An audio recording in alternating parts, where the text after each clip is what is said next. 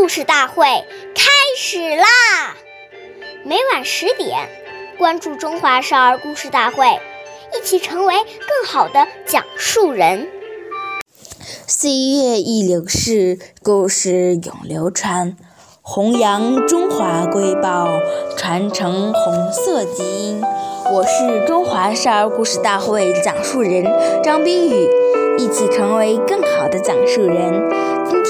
我给大家讲的故事是《故事大会红色经典故事》第三集《毛泽东一个信封用四次》。下面我给大家讲的是一个开国领袖毛泽东爷爷的故事。毛泽东爷爷在延安的时候，经常通宵达旦，废寝忘食的工作。饭端来了，他顾不得吃，要反复热好几次。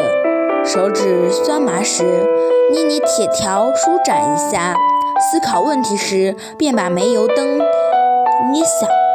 一支铅笔往往用到手捏不住时，还舍不得丢掉，把铅笔头装在子弹壳上继续用完。毛泽东爷爷的警卫员贺清华回忆说：“主席当时派他向中央各机关传送阅信，主席把一个信封用四次，正反面用完，再拆开用里边的两面。”感谢大家的收，我们下期再见。